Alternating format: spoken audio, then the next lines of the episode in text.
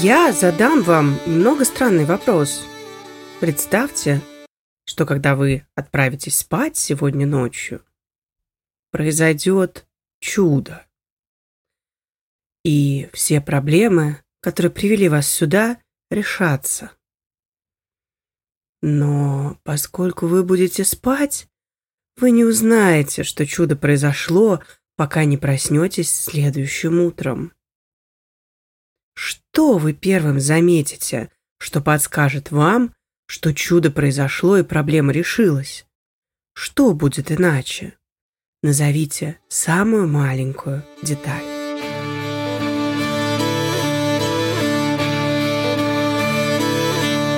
Здравствуйте! С вами Женя Куминская и подкаст «Психобайки», придуманные истории из кабинета ориентированного на решение психолога и их разбор – и сегодня мы наконец-то с вами добрались до Его Величества чудесного вопроса.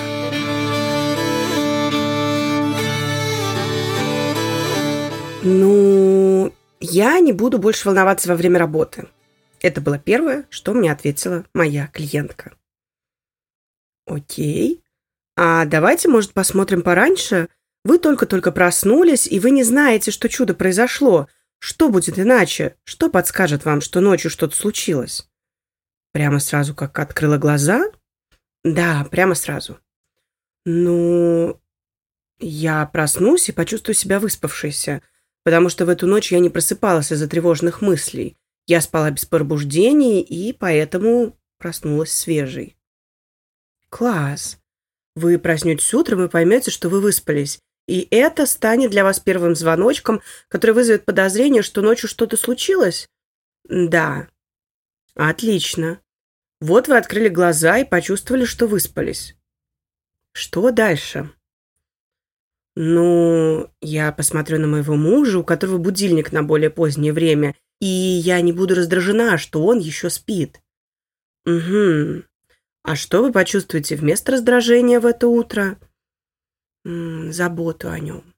Такое, как хорошо, что он может поспать подольше. Класс. Как ваш муж заметит, что вы почувствуете заботу о нем?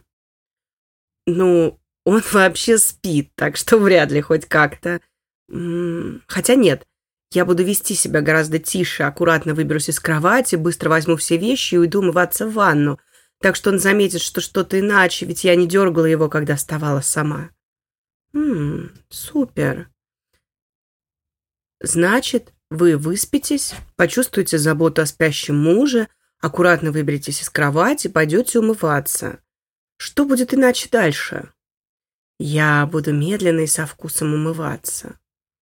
Медленно и со вкусом. Это как? Ну, когда есть проблема, то я умываюсь очень быстро, потому что в голове постоянно мысль – а вот мне надо сделать еще вот это и вот это, и побежать туда. А тут я буду знать, что эти 20-30 минут только мои, и я медленно расчешу волосы, аккуратно уберу их, чтобы они не лезли в глаза.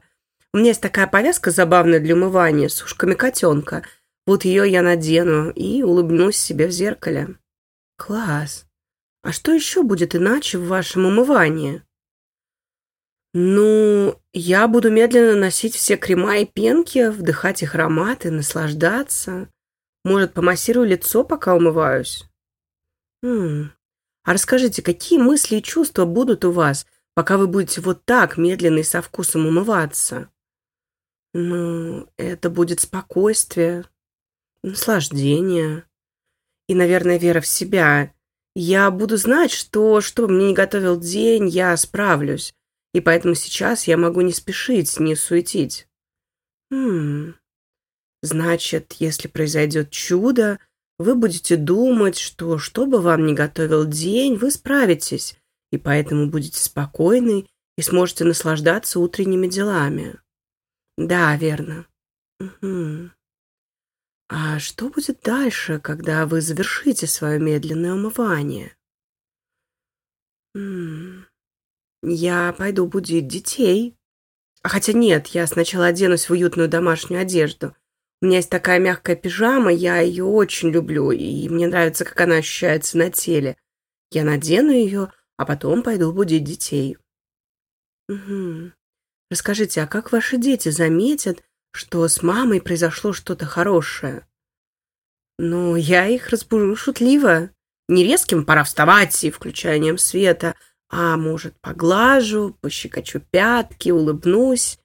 И голос. У меня будет другой голос, и они это услышат. М -м. И как ваши дети среагируют, когда вы разбудите их шутливо, будете разговаривать с ними другим голосом? Они будут лениться вставать, будут пытаться прятать пятки и хихикать.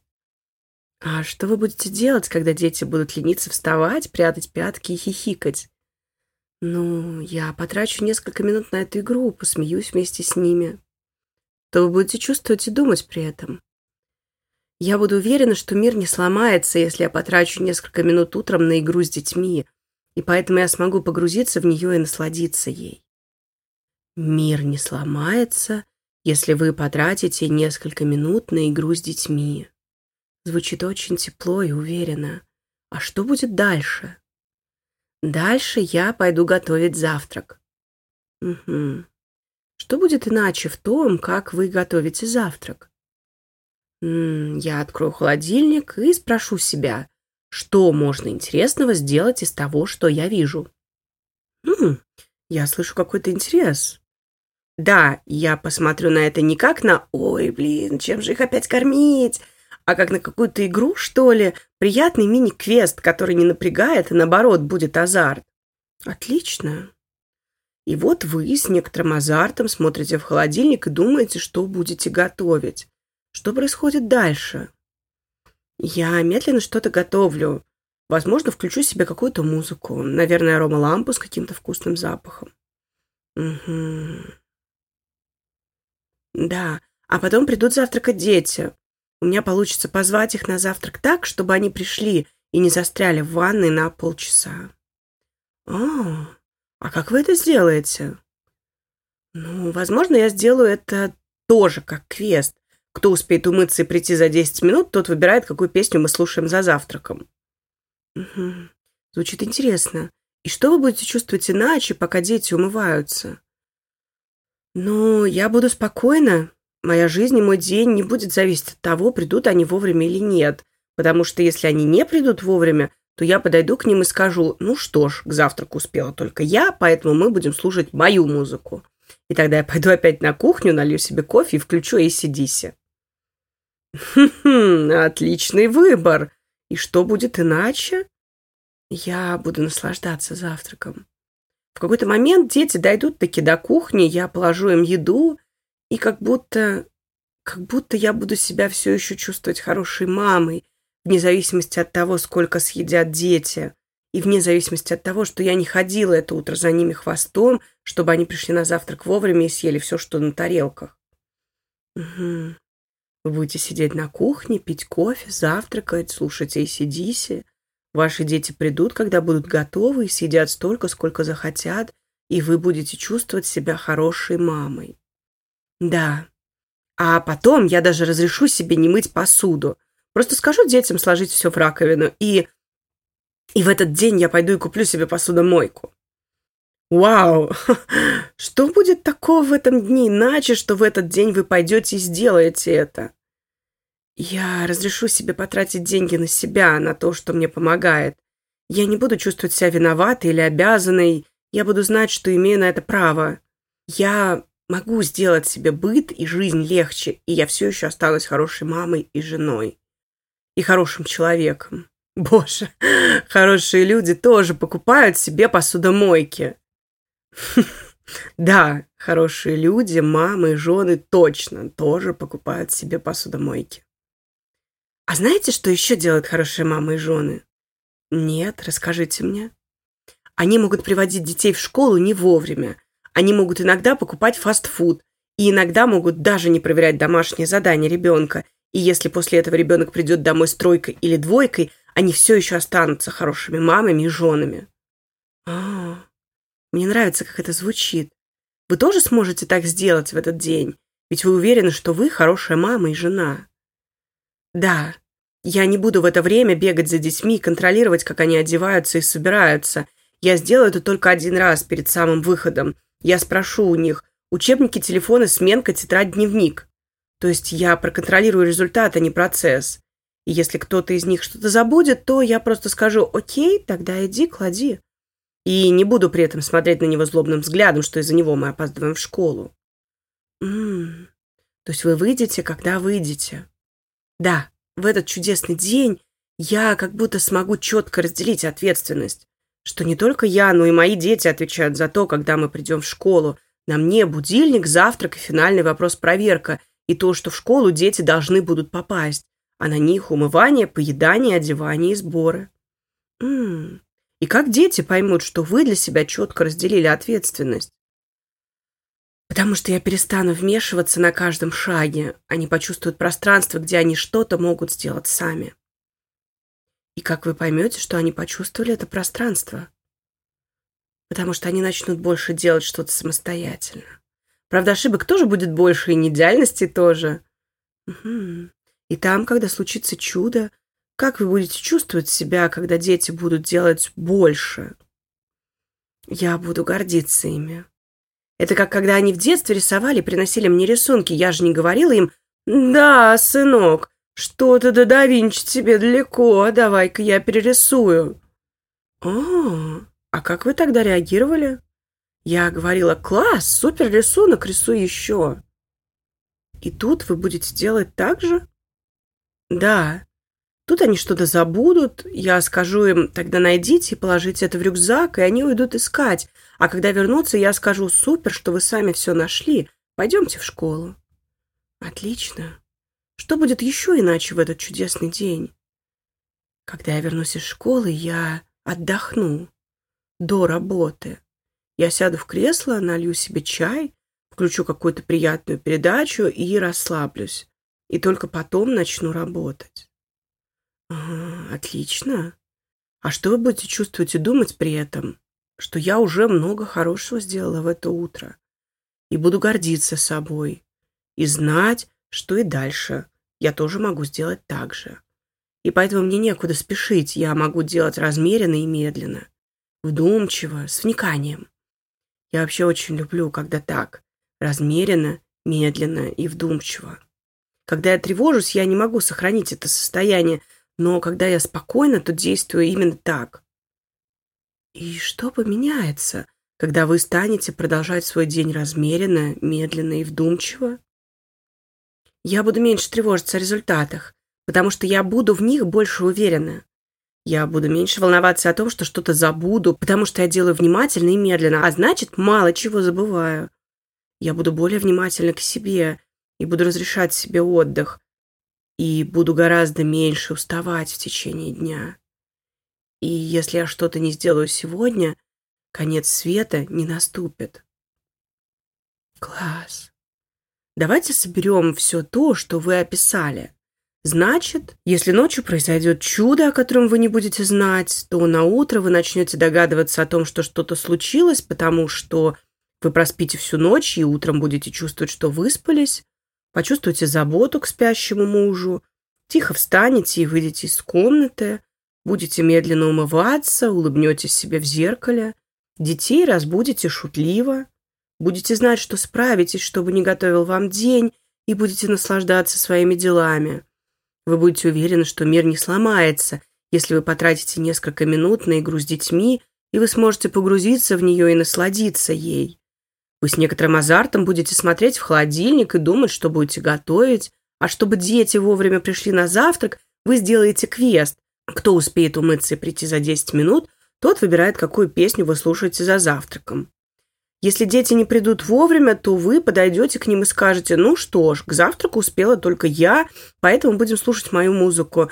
И тогда вы пойдете на кухню, нальете себе кофе и включите ACDC. Ваши дети придут, когда будут готовы, и съедят столько, сколько захотят, и вы будете чувствовать себя хорошей мамой и хорошей женой и разрешите себе не мыть посуду и даже купить посудомойку, потому что хорошие люди тоже себе их покупают. Вы сможете четко разделить ответственность между собой и детьми и будете гордиться ими, когда они сделают свою часть сами, пусть и не идеально. После того, как вы отведете детей в школу, вы дадите себе возможность отдохнуть. И вы будете знать, что уже много хорошего сделали в это утро, и будете гордиться собой, и будете помнить, что и дальше тоже сможете сделать так. И тогда вы будете проживать свой день размеренно, медленно и вдумчиво. Вы будете больше уверены в результатах и более внимательны к себе, и будете разрешать себе отдых, потому что если вы что-то не сделаете сегодня, конец света не наступит. О, как классно звучит. Да, я согласна. Мне тоже нравится, как выглядит эта картинка. Она очень спокойная и наполненная. В ней для меня очень много заботы и какой-то свободы, что ли. Да, мне тоже так кажется. Расскажите, а что вы чувствуете, когда все это представили? Удовольствие и желание. Я хочу так жить. Класс. А скажите, вот сейчас 17.00. До конца дня осталось еще какое-то время.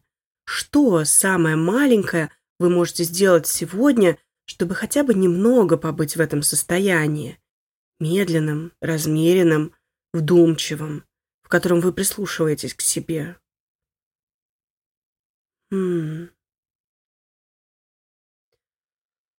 Я думаю, что сейчас я поеду от вас, и вместо учебного вебинара в метро я включу себе релакс-музыку со звуками природы. И пока я буду ехать в метро, то не буду думать о том, что мне еще сегодня надо сделать. Просто погружусь в музыку. Угу. А о чем вы будете думать вместо того, что надо сделать? Я буду думать о себе, о том, как мое тело, мои руки, ноги, дыхание Такая поездка с мыслями о себе и о своих желаниях. Вау. Давайте тогда это и будет вашим домашним заданием. Сегодня в метро включите себе релакс-музыку со звуками природы и думайте о себе и своих желаниях. Да, давайте. Это домашнее задание я точно выполню.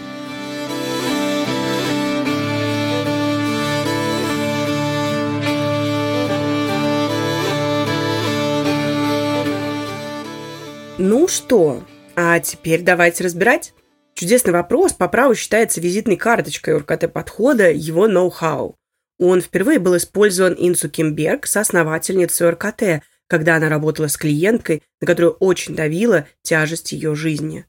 Ее дети вышли из-под контроля, и школа на них жаловалась. Ее муж, с которым она была 17 лет, очень много пил и вот-вот потерял бы работу. Она была разочарована и казалось, что не справится со следующим днем. И тогда Инсу спросила ее, «А что, как вы думаете, должно случиться, чтобы проведенное здесь время было полезным для вас?» И женщина сказала, «Я не знаю, у меня слишком много проблем. Возможно, мне поможет только чудо, но ожидать его – это просить о слишком многом». И тогда впервые прозвучал чудесный вопрос. «Окей», – сказала Инсу, Допустим, чудо случилось, и проблемы, которые привели вас сюда, решились. Что в вашей жизни будет иначе? Эта техника относится к экспериенциальным. По силе воздействия ее можно сравнить, например, с рескриптингом или техникой «пустой стул».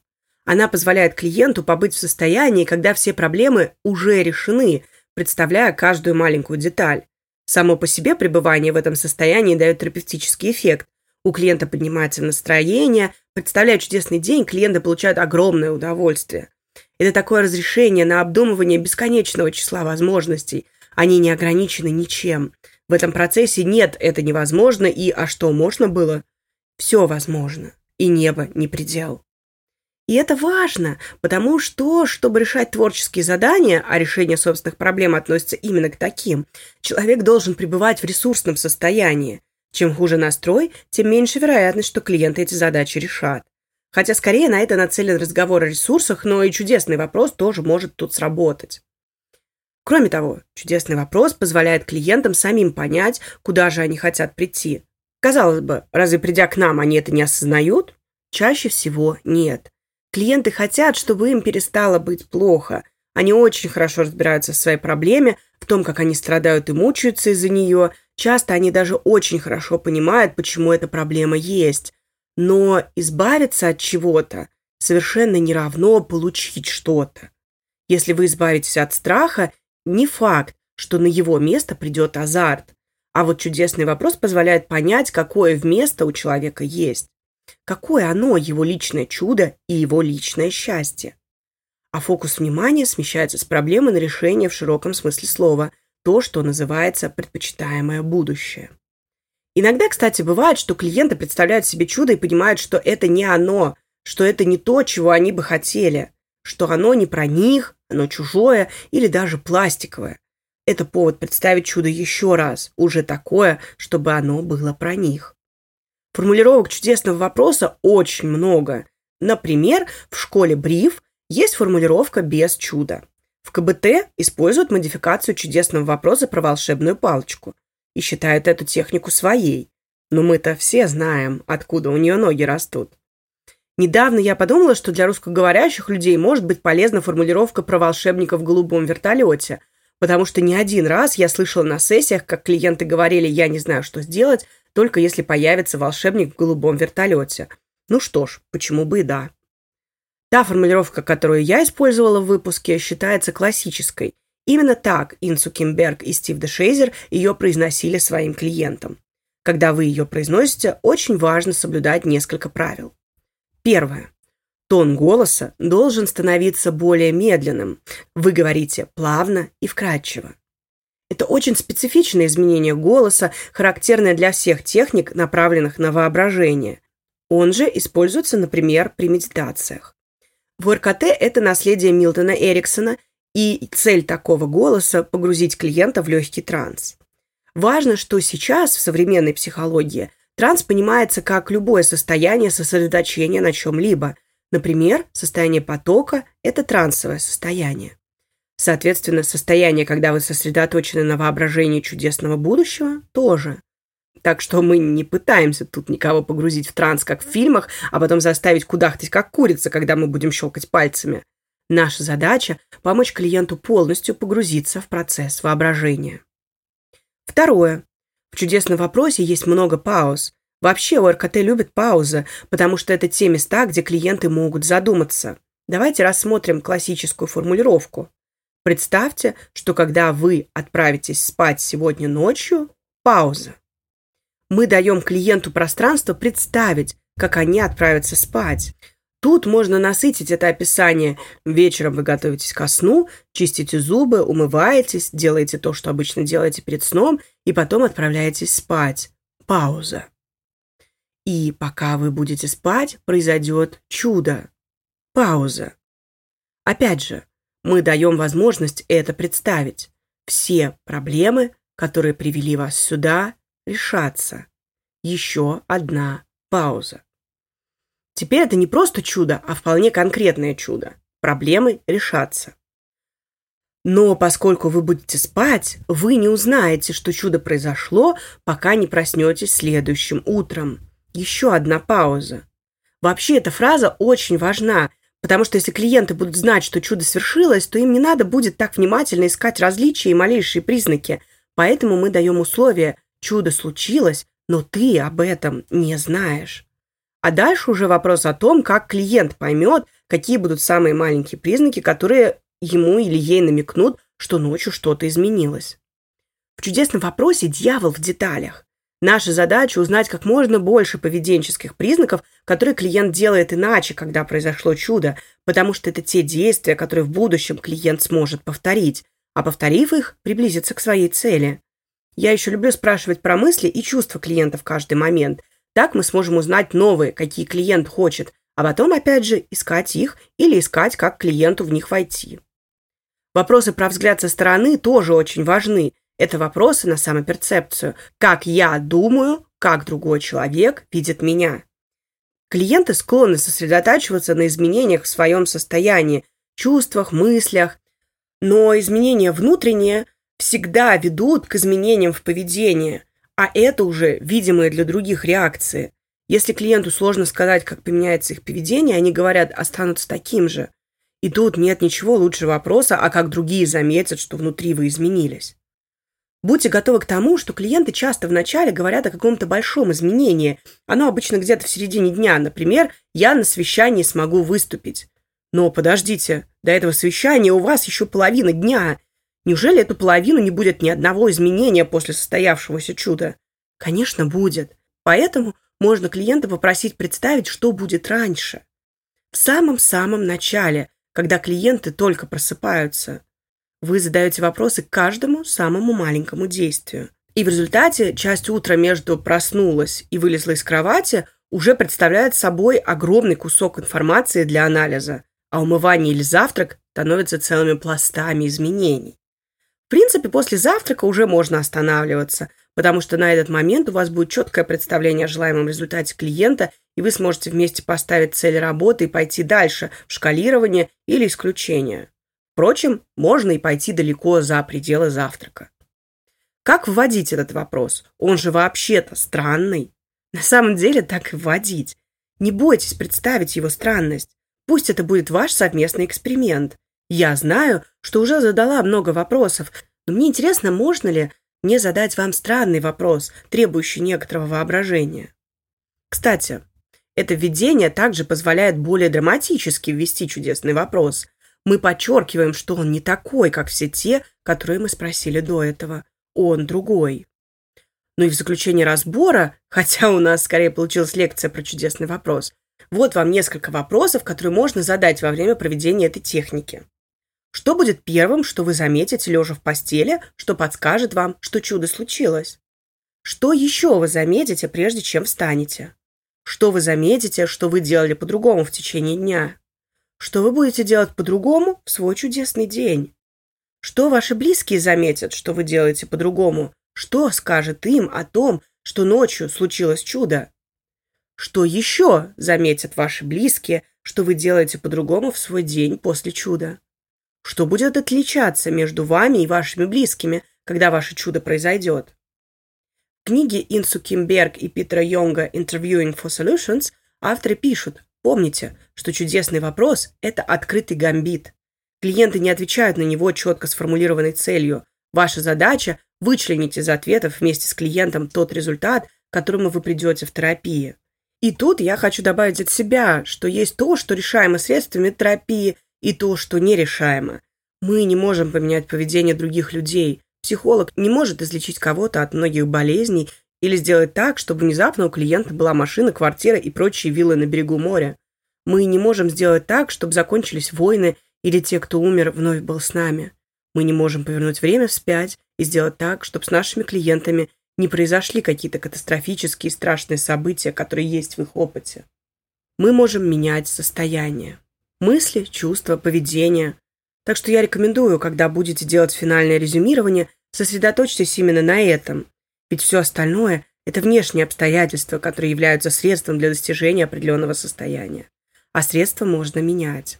Нам важно понять результат. Не ограничивайте клиента в картинке, но в работу берите то, с чем терапия работает.